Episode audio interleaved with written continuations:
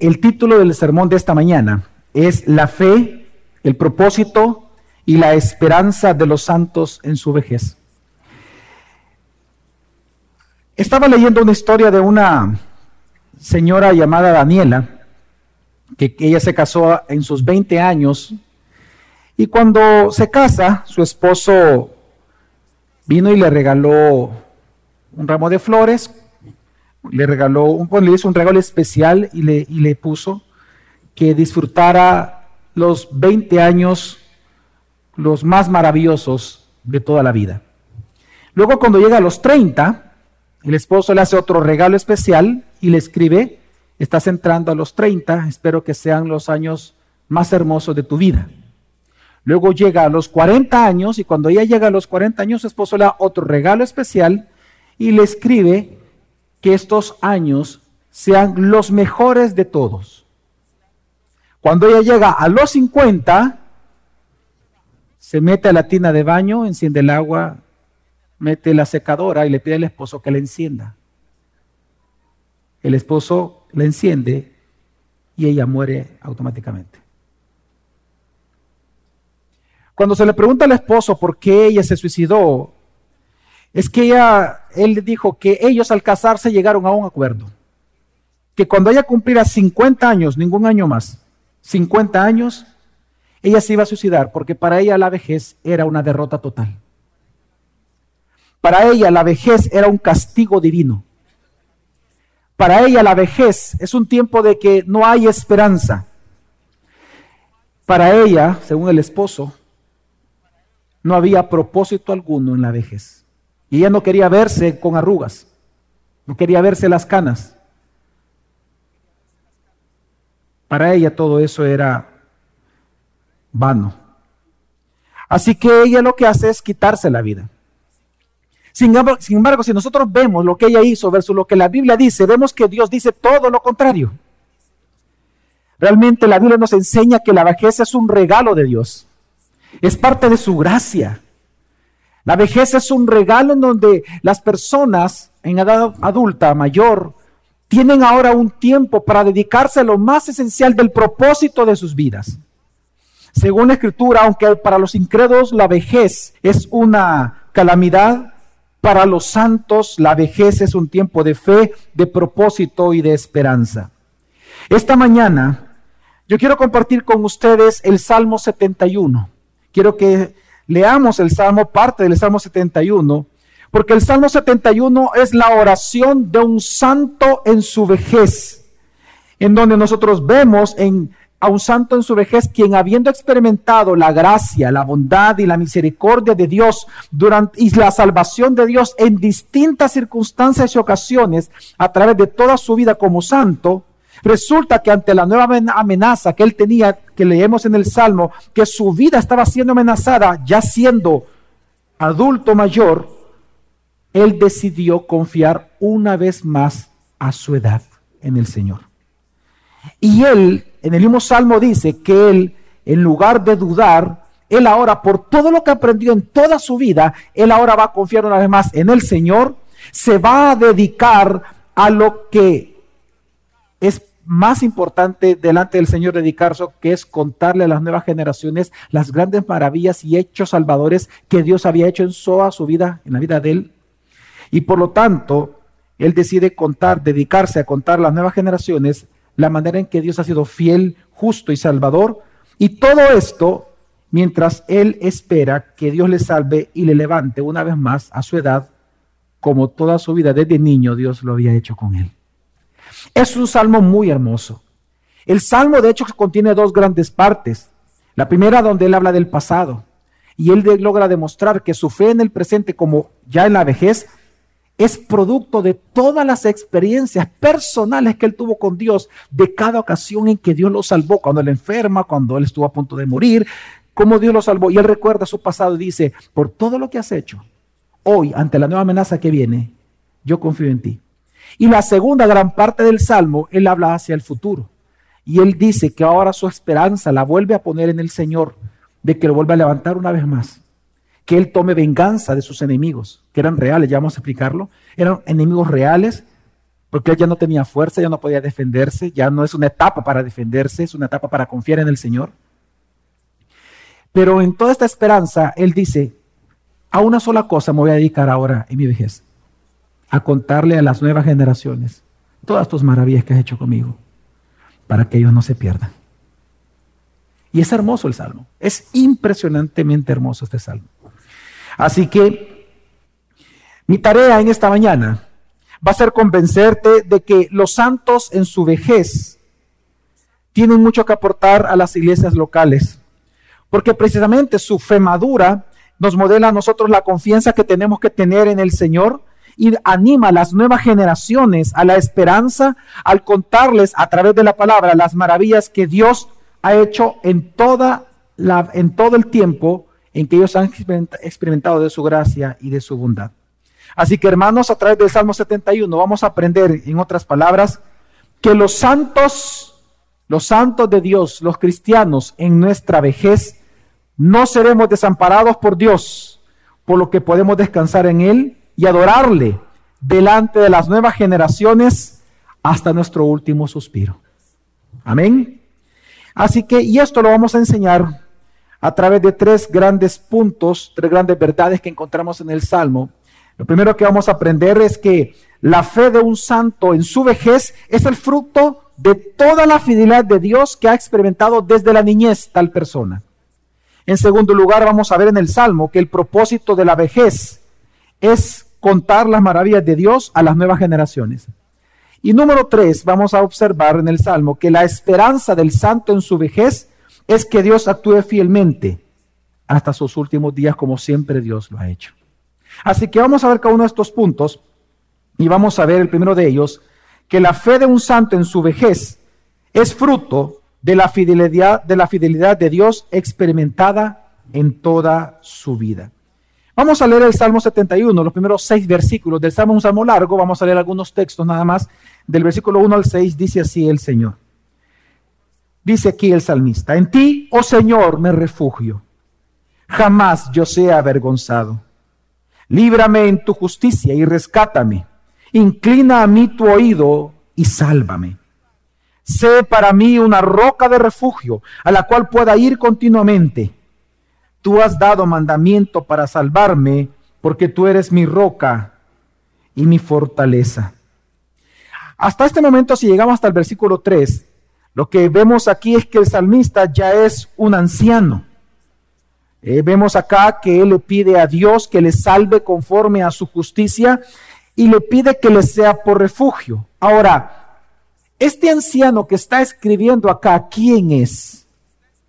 ¿Quién es este hombre que en su vejez le está pidiendo a Dios que lo salve conforme a su justicia? Es decir, conforme, aquí la palabra justicia en todo el Salmo significa salvación. No necesariamente la salvación eterna, sino la salvación delante de un problema.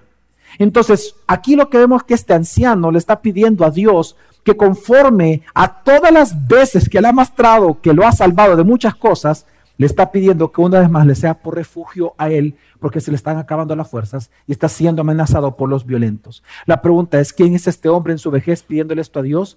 Pues es el gran rey David. Lo que vemos aquí en este salmo es que el rey David compuso este salmo en un momento muy peculiar que todos aquí conocemos. Es cuando él ya en edad adulta, su propia familia lo menospreció por su vejez. Estamos hablando de la época en que Absalón usó el trono y lo mandó a matar a su propio padre, porque era viejo. Increíble. Y es en ese contexto, bajo esa perspectiva, bajo ese contexto, yo le pido que usted lea este salmo. Porque estamos viendo a un hombre que era el rey, pero ya ha entrado en edad, sin fuerzas. En donde muchos de sus soldados comenzaron a abandonarlo por seguir a su hijo, al fuerte. Y su hijo se aprovecha de eso y usurpa el trono y lo manda a matar. Por eso es que él ora, dice el versículo 4, sigamos leyendo la oración que le hace a Dios como como un hombre en aflicción. Y dice, y ahora y le pide, versículo 4, Dios mío, rescátame de la mano del impío, de la mano del malhechor y del, implacable. Claro, era su hijo. Su hijo venía matando a todos los cercanos a David. Si uno lee la historia, él venía matando. Por eso es que David dice, vámonos, David no defendió el trono, si ustedes se recuerdan, nunca lo defendió. Él ya era anciano, que iba a defender, no tenía las fuerzas. El único que hace es, vámonos. ¿Y por qué? No, si tú eres el rey, nosotros vamos a pelear por ti, le dicen los amigos de él. No, porque él es malvado, mi hijo es malvado. Y cuando él venga va a matarlos a todos ustedes por ser amigos míos. No, vámonos, le dice, vámonos. Y por eso dice, Dios mío, rescátame de la mano del impío, de la mano del malhechor y del implacable. Pero ¿por qué le pide esto a Dios? Dice el versículo 5, porque tú eres mi esperanza, oh Señor Dios, tú eres mi confianza desde mi juventud. De ti he recibido apoyo desde mi nacimiento. Tú eres el que me sacó del seno de mi madre. Para ti es continuamente mi alabanza. Qué hermoso. Lo que nos está mostrando esta parte del Salmo es que la fe madura de un santo de Dios, la fe madura de un creyente, no es una fe ciega. Es una fe que razona en la fidelidad de Dios en cada uno de los momentos que él ha experimentado la fidelidad, la gracia, la misericordia de Dios desde su juventud. Por eso él dice, porque tú eres mi confianza desde mi niñez. Wow, decir eso, hermano, eso tiene mucho peso. No es lo mismo que tú escuches a un joven decir, sí, no, yo confío en el Señor, tengo 20 años, yo, eh, vieras cuánto yo he sufrido y, yo sé que Dios me va a sacar adelante y puede ser que haya sufrido. Pero no es lo mismo cuando viene un hombre a sus 60, 70 años y te dice, te voy a contar todo lo que Dios ha hecho en mi vida. Y te vas a dar cuenta por qué yo confío en Él desde que yo soy niño. Wow, eso no hay comparación. Algo que nosotros vemos aquí en el Salmo es que la fe madura de un cristiano no es una fe a ciegas.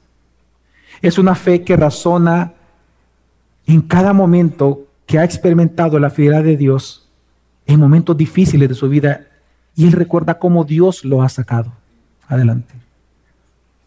Por eso es que los ancianos, así se le llama ya en el Nuevo Testamento, son importantes en las iglesias locales porque ellos tienen la fe madura.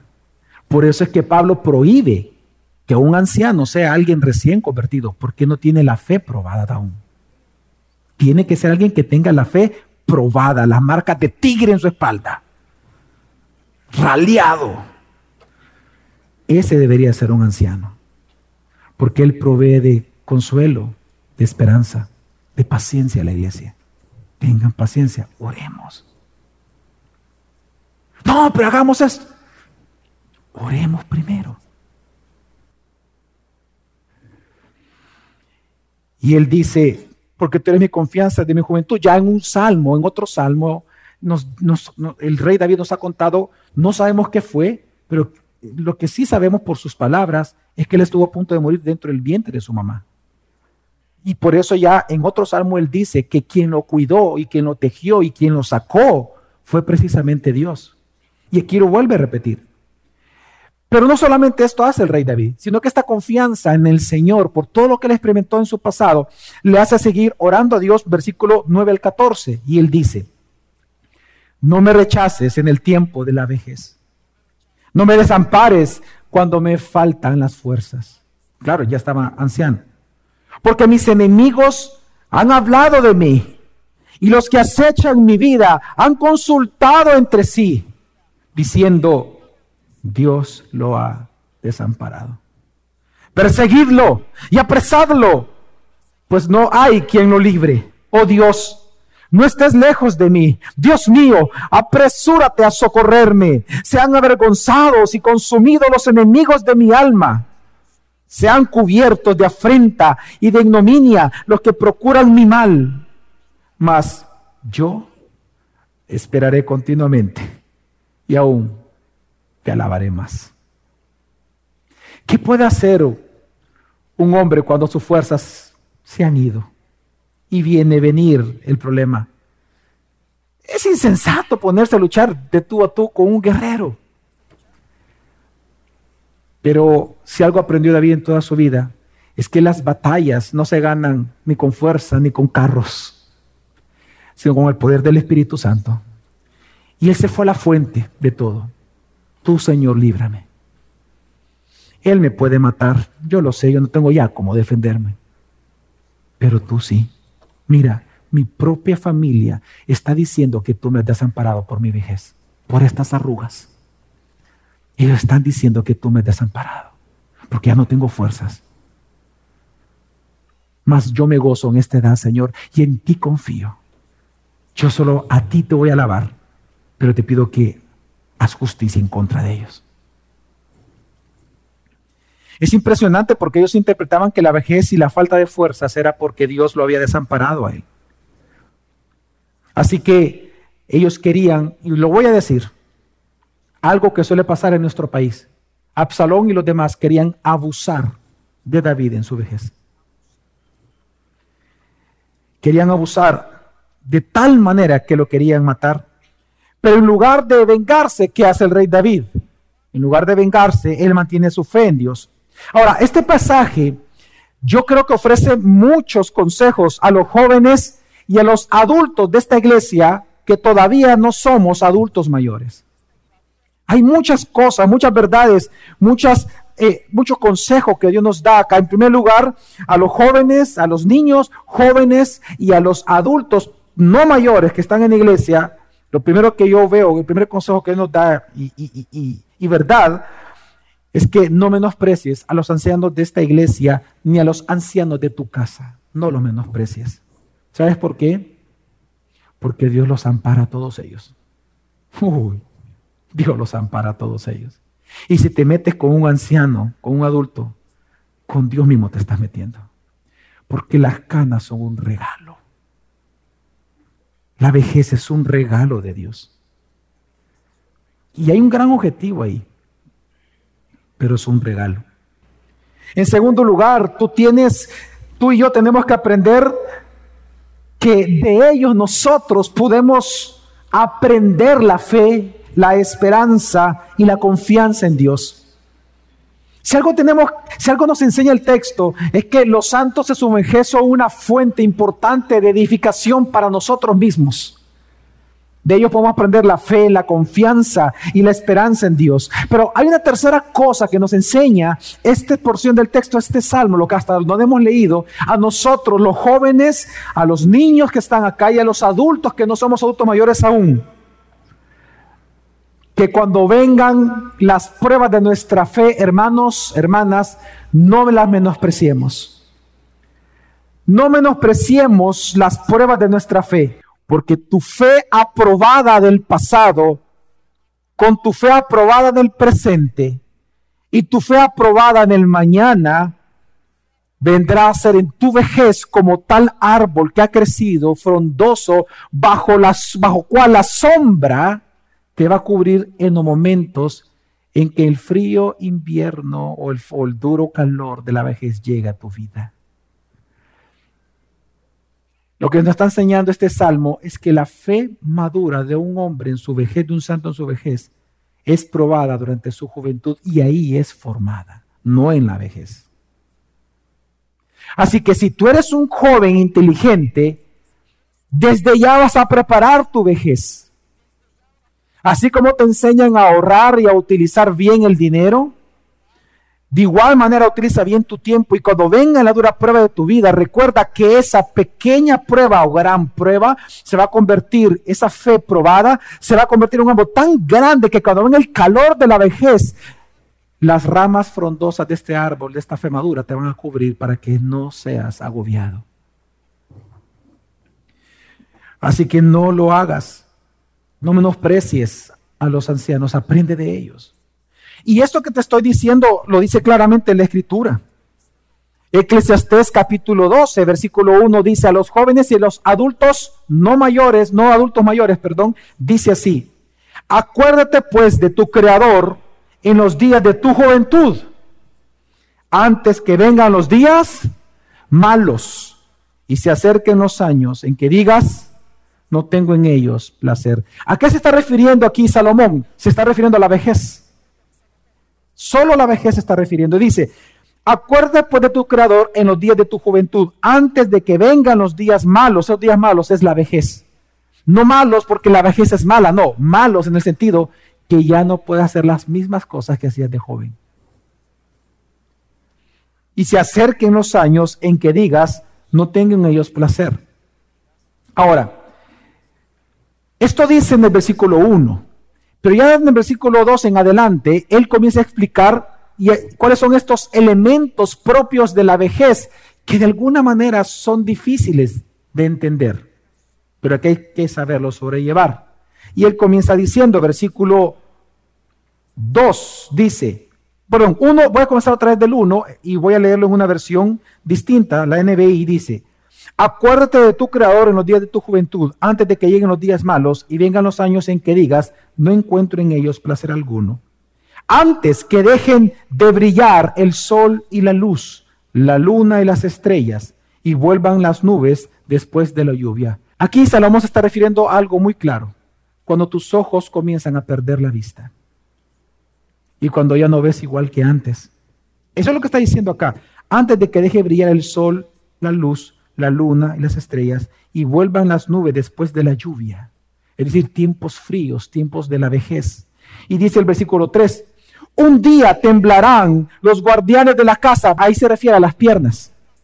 Un día, dice, los guardianes de la casa van a comenzar a temblar. Aquí comienza a describir la posición de un, de un hombre en su vejez. Dice, luego dice, y se encorvarán los hombres de batalla, se refiere a los hombros. Y se encorvarán. Y se detendrán las molenderas por ser tan pocas, los dientes se comienzan a caer. A eso se refiere a las molenderas. Las mujeres que muelen se refieren a los dientes. Se te empiezan a caer, dice. Y se apagarán los que miran a través de las ventanas cuando comienzan las cataratas y comienza a perderse la vista. O sea, quiero que, quiero que veas la imagen que está pintando Salomón. Es impresionante. Él está pintando la vejez. Y lo dice el versículo 4. Se irán cerrando las puertas de la calle, claro, las oportunidades de trabajar ya no existen para los ancianos. Irá disminuyendo el ruido del molino, la sordera empieza a surgir. Las aves elevarán su canto, pero apagados se oirán sus trinos. Sobrevendrá el temor por las alturas y por los polibos del camino. Claro, el temor a caerse. Ahí está hablando literalmente el temor a caerse de un anciano, que por eso caminan despacio porque tienen miedo a caerse. Florecerá el almendro. ¿De qué color es la flor del almendro? Blanca, exacto. Se está refiriendo a las canas, cuando comienzan a surgir ya fuerte. La langosta resultará onerosa, es decir, es la langosta que ya está muriendo porque ya cojea, es cuando ya la gente ya comienzan a arrastrar los pies y comenzamos a caminar los seres humanos ya más cansados, más tranquilos. Que antes la langosta era, aquí está una langosta que está muriendo, que ha perdido sus fuerzas. Y dice, y no servirá de nada la alcaparra, que eh, pues del judaísmo la alcaparra es un estimulante sexual. Es cuando ya pierde ese líbido, dice pues el hombre se encamina al hogar eterno y ronda ya en la calle los que lloran su muerte. ¿Qué hacer en ese momento? Dice Salomón. ¿Qué hacer en el momento de tu vejez? ¿O qué hacer ahora en tu juventud mientras tú ves que vas a llegar a la vejez? Versículo 6. Acuérdate de tu creador antes que rompa el cordón de plata y si quiere la vasija de oro, es decir, antes de que pierdas tus años mozos acuérdate de tu Creador. Volverá entonces el polvo a la tierra como antes fue, y el Espíritu volverá a Dios, que es quien lo dio. Jóvenes que están acá, por eso dice el versículo 1, acuérdate del Creador en tu juventud, antes que vengan la vejez. ¿Sabe qué está diciendo también aquí? Es lo mismo que está enseñando el Salmo 71. La fortaleza de tu alma, la fortaleza de tu fe en la vejez está completamente determinada por la aprobación de tu fe en tu juventud. Si tú no maduras tu fe hoy, no tendrás una fe madura en la vejez, cuando venga el duro invierno de la vejez.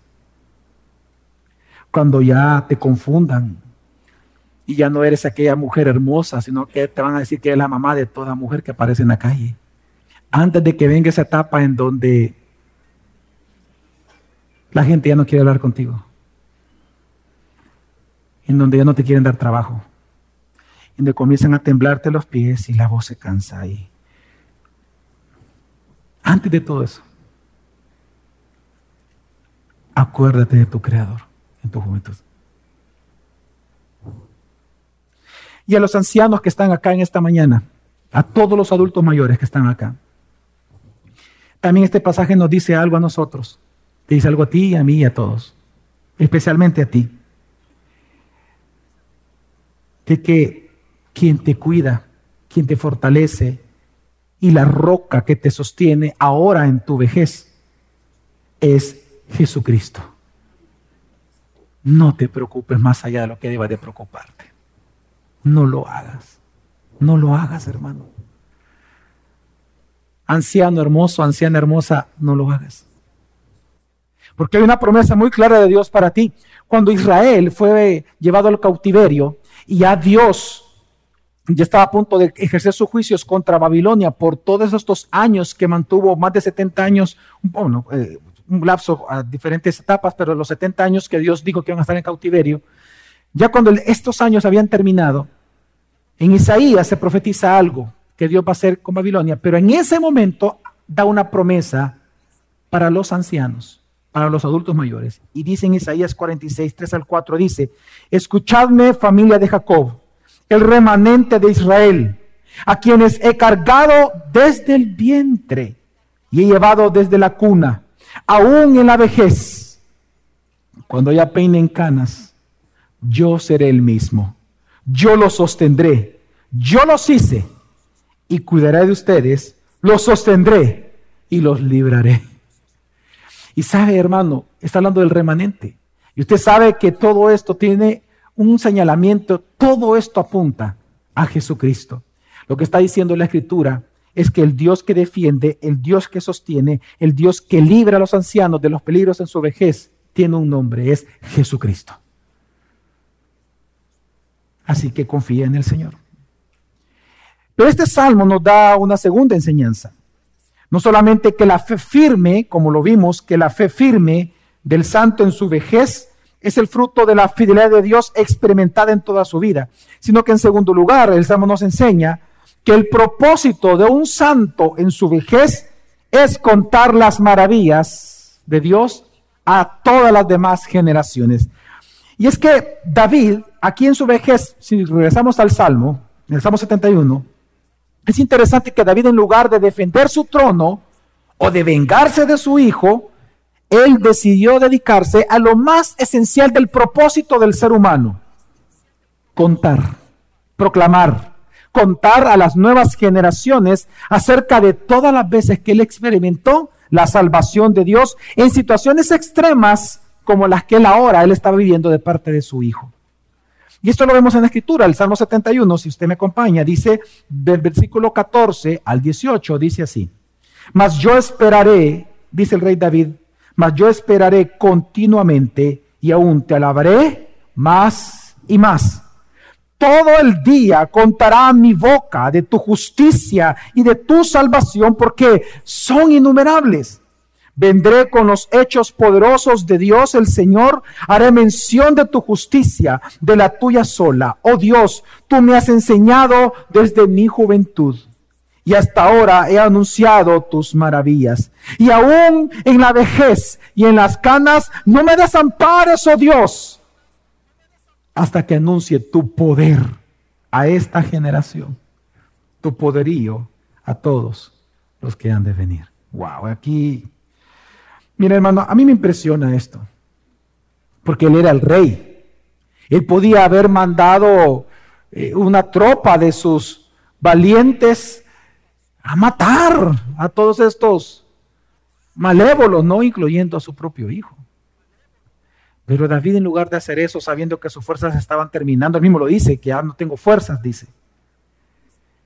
Ante este desamparo de su propia familia, ora a Dios pero fíjese, David primero no le ora a Dios en la vejez, no le pide a Dios más pisto. No le ora por prosperidad económica, si se da cuenta. Y no levanta la voz a Dios, le dice, Señor, dame más dinero, dame más oro. Que mi hijo se quede con ese reino y dame a mí otro reino y dame más pisto. Es más, David ni siquiera le pide a Dios que le regrese el trono. David le pide una tan sola cosa, una. No me desampares para que le pueda contar a los más pequeños, a los jóvenes. ¿Quién eres tú, Señor?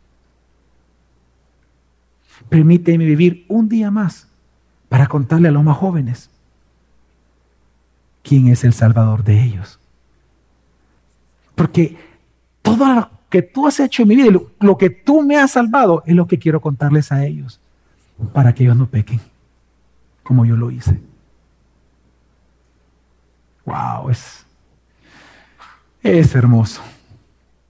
Porque Él no le pidió reino, no, ni fuerza le pidió.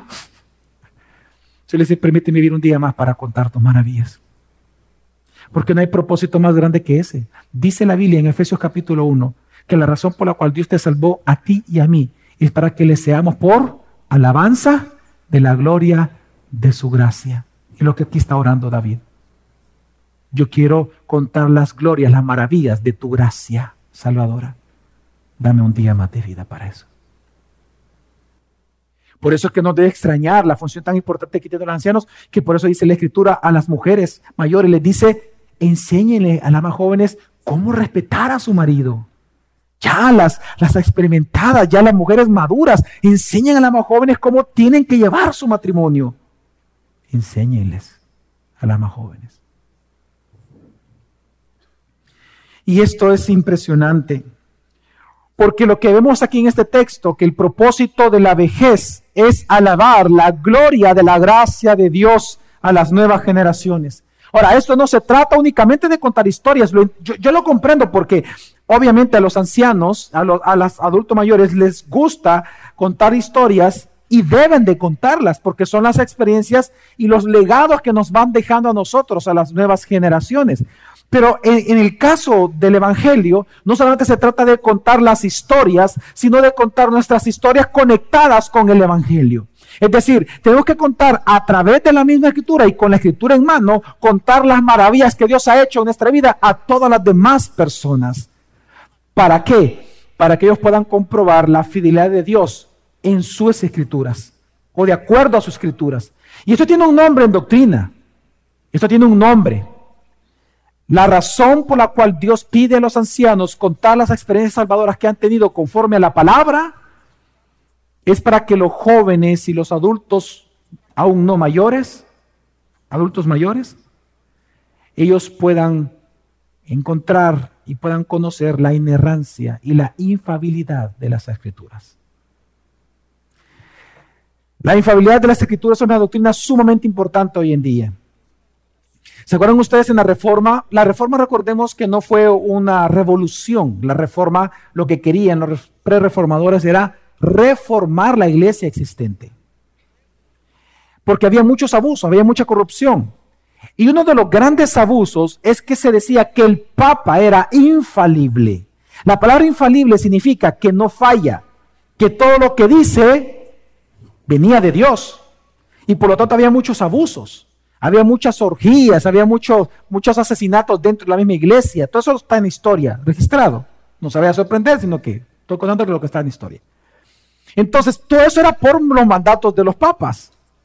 Que lo, lo que decía, se decía que era infalible, nadie lo podía refutar.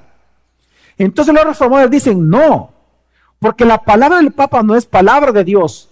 Dios ya nos dio palabra escrita. La autoridad de la escritura, la sola escritura. Entonces, al darle la autoridad a la palabra de Dios, entonces la infabilidad, uno comienza a entender que ya no es de las personas, sino que es de la palabra. La palabra de Dios es infalible. Amén, hermanos. ¿Por qué? Porque es la palabra del Dios creador. Y Él no está en contra de sí mismo. Dios es un Dios coherente. significa coherente? Que Él es inerrante. Por lo tanto, su palabra es inerrante. Porque Dios es infalible, su palabra es infalible. Entonces, lo que está diciendo aquí en la escritura es que los ancianos, cuando cuentan sus historias de salvación, deben de ocupar la escritura para que el que lo oiga aprenda de que Dios es fiel, es infalible conforme a su palabra, o que la palabra de Dios es infalible conforme a la voluntad del Dios infalible que tenemos. ¿Me voy entender, hermanos? Y es lo, es lo hermoso. Y, es, y Dios nos manda a nosotros a, predicar y proclamar de esta manera. El día de ayer estuvimos en una boda de una hermana que queremos muchísimo, la conocemos nosotros desde que estamos en, jóvenes con mi esposa, y digo así porque está con jóvenes, con el pastor Héctor, con, bueno, con Pastor Carlos, con de pastores, desde cuando yo era pastor de jóvenes, ella ha servido al Señor en esta iglesia, y ayer se casó, y todos estamos bien contentos. Y en esta, en esta boda, una hermana de la iglesia, que hace poco tuvo una operación bien delicada, muy, muy delicada. Eh, nos dijo, quiero contarles algo. Se fue a sentar solo eso. Quiero contarles algo, dice. Miren, yo tenía un coágulo en el cerebro, me, operaron, me lo quitaron, pero también encontraron dos tumores. Y me dijeron que eran inoperables, porque me podían dejar o cuadraplégica, parapléjica, todas las consecuencias por tocar y cortar parte del cerebro. Entonces me volvieron a cerrar y me dijeron, no podemos operarte, esa parte te sacamos, te drenamos la sangre, etc. Pero lo interesante, dice, es que a los, yo a la hora de haber salido de la operación, ellos esperaban que yo quedara en coma, porque es lo normal, a mi edad me dijo, que una persona de este tipo de operaciones sale en coma automáticamente. Pero yo a la hora me desperté y saludé a todos. Él estaba tan sorprendido, el doctor, que a los tres días todavía las enfermeras llegaban y hacían grupo para verme. Porque era un caso nunca visto en El Salvador. Yo estaba tranquila, pastor, ahí. Y pronto, ¿te duele? No. ¿Y, cómo te sentís? Bien. ¿Puedes moverte? Sí. Etcétera, etcétera. Y entonces dimos cuenta de que le hicieron unas placas donde estaban los tumores, ella lo tiene registrado. Y entonces cuando va a darle de alta, el doctor le dice, tengo que darte una noticia, le dice. No sé qué pasó, le digo. Pero han desaparecido tus tumores, le digo. Y dice, yo empecé a gritar, pastor. Yo grité en el hospital, yo grité y salté de alegría y gritaba, feliz. Y él me dijo esta frase, nos dijo a todos los que estaban en la mesa. Pastor, desde ese día yo no he parado de contar esta historia donde, a donde yo vaya. Yo, ido, yo me fui de viaje, fui a Europa, me fui para con mi familia y en el avión a todo el mundo los aburrí. Yo a todo el mundo estaba contando. ok, hermano, para eso es esa hermosa edad. Para contarle a las nuevas generaciones el Dios fiel Salvador que tenemos para gloria de su nombre. Y eso es lo que nosotros tenemos que hacer todo el tiempo, contar, contar, contar.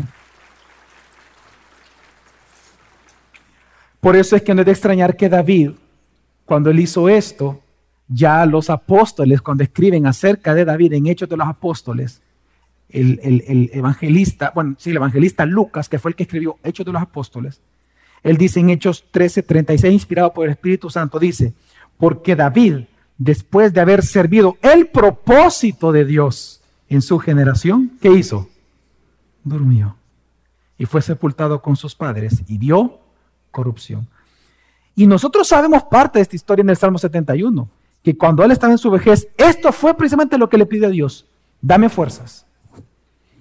No quiero reinos, no quiero más pisto, dame fuerzas, no me desampares, para poder contar tus maravillas a esta generación. Y lo cumplió. Y lo cumplió, aquí dice que lo cumplió. La fe madura es necesaria en la iglesia local para la edificación y el consuelo de todos nosotros. Tercer punto para concluir. Ponte en la mente ahorita de David. Imagínate a David y, dice, y él está ya anciano, está con su gente, está con dolor, sin fuerzas, cansado. le dicen, mira, viene tu hijo a matarte. Y él dice, bueno, Señor, líbrame de él. Yo me voy a dedicar no a pelear con él, yo me voy a dedicar a, a enseñar a las nuevas generaciones. No me desampares, Señor, solo te pido. Y al final él dice, pero mi esperanza está en ti. Y yo sé, dice él, que así como me has librado muchas veces, hoy me volverás a librar.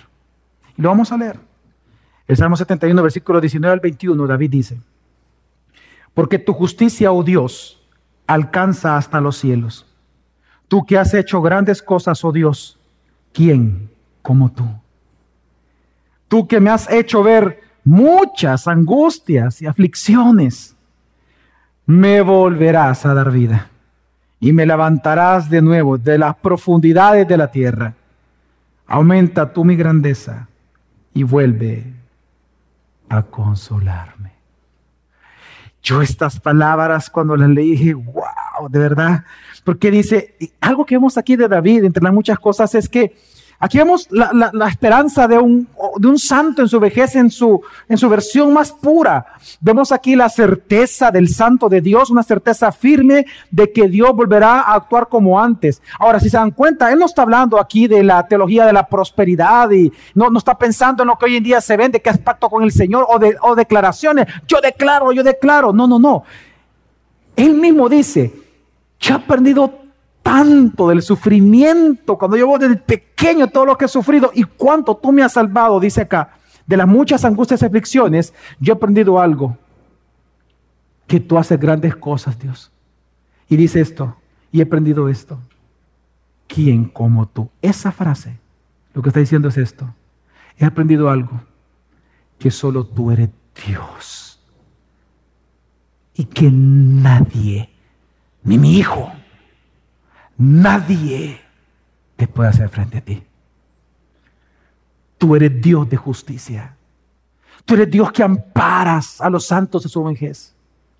Tú eres un Dios que ampara a las viudas. Tú eres un Dios que sana al enfermo. Yo lo he experimentado. Tú eres un Dios que levanta y rescata.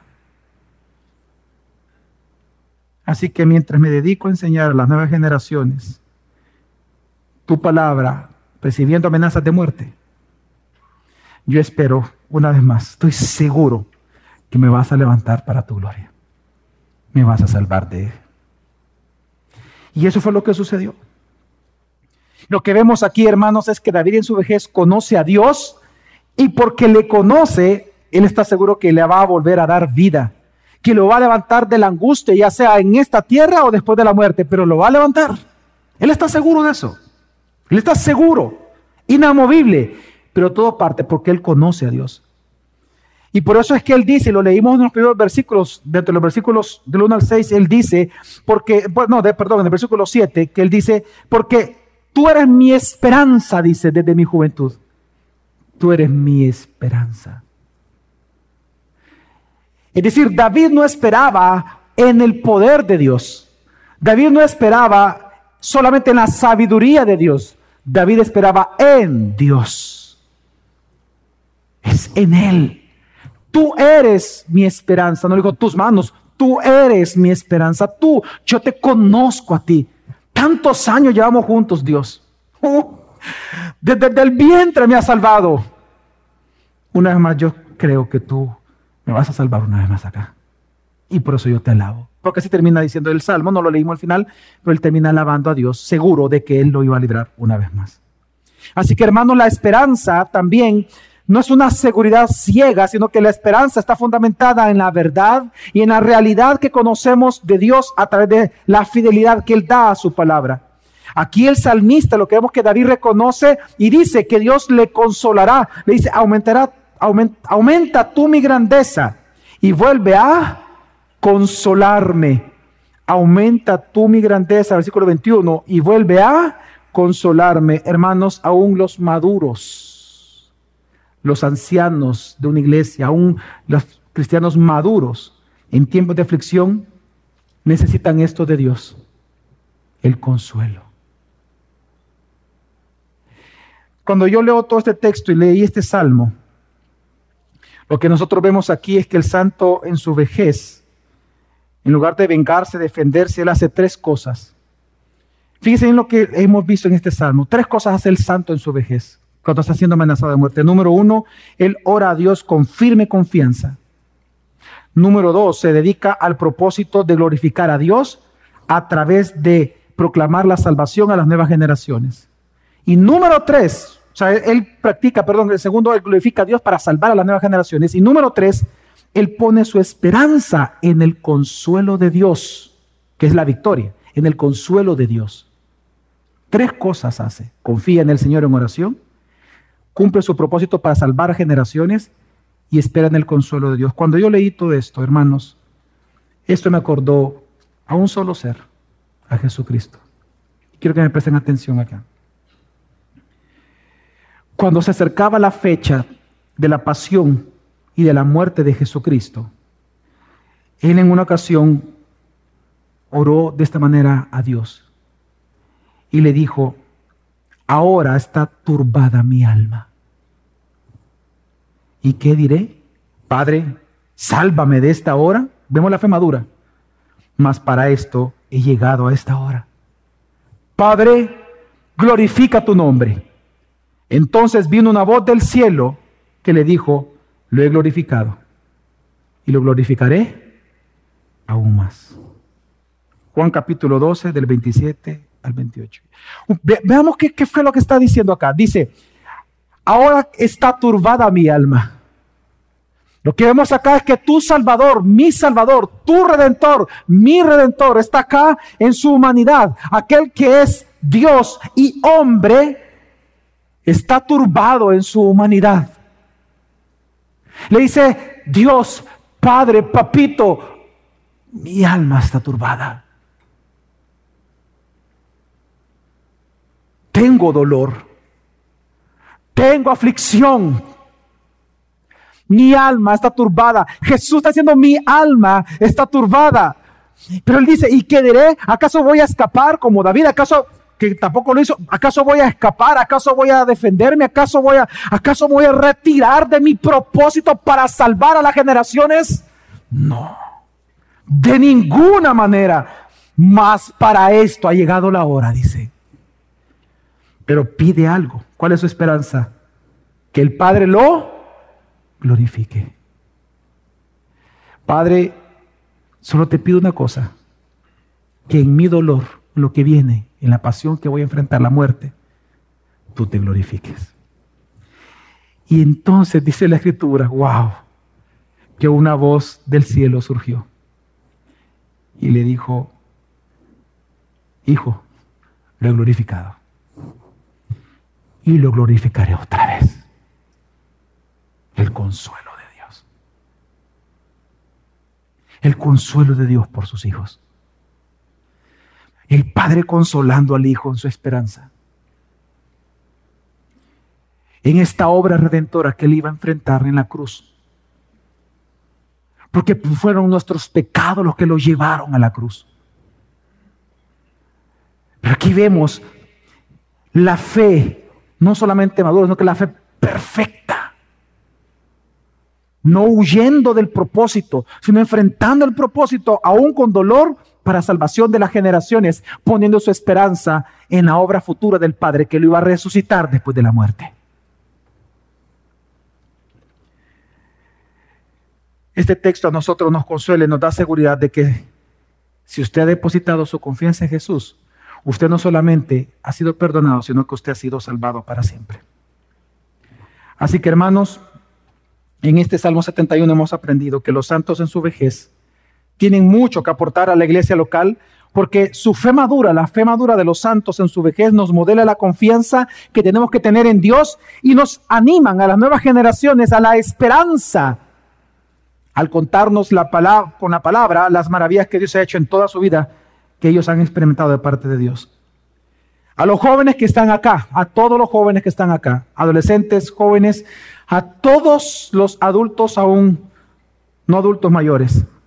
Considera a Dios todos los días de tu vida. No seas arrogante. No seas arrogante cuando venga la prueba de tu fe. Cuando vengan las pruebas de la fe, aprueba.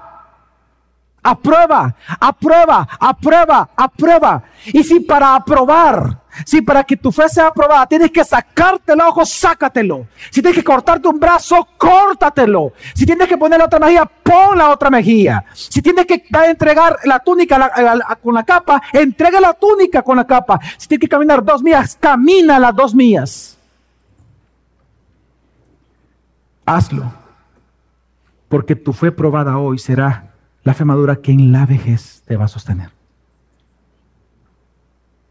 aprueba, aprueba, aprueba las pruebas de fe. Hermanos, Aún una vejez de los santos de Dios, aún una vejez, Dios no te va a desamparar. Amén. Por lo que puedes descansar en Él y adorarle delante de las nuevas generaciones hasta tu último suspiro.